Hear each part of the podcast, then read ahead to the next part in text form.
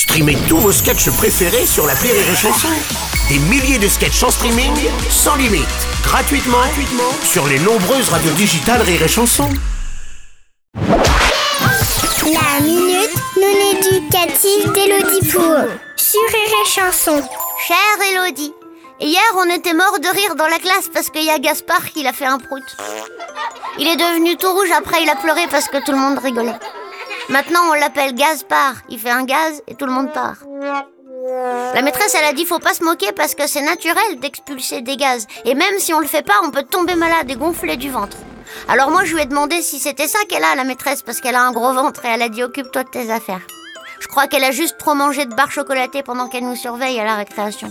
Pourquoi on a des gaz? D'où ça vient? Et puis si c'est naturel, pourquoi on doit essayer de le cacher sinon on a la honte de sa vie? Dieu n'a-t-il pas dit allez en paix?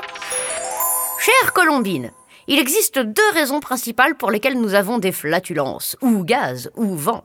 La première, c'est l'air que nous avalons quand nous mangeons, surtout pour les gens qui mâchent la bouche ouverte et qui mériteraient un taquet. La deuxième raison, ce sont les bactéries qui se trouvent à l'intérieur de notre corps. C'est donc normal d'avoir des flatulences. La norme se situe entre 10 et 20 par jour.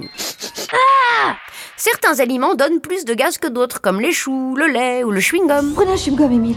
Prenez un chewing-gum, Émile. Chewing-gum.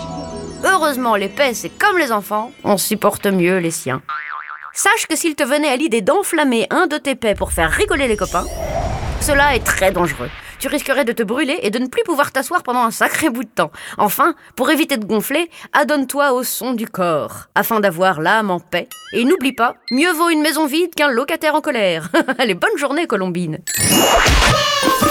Merci à toi Elodie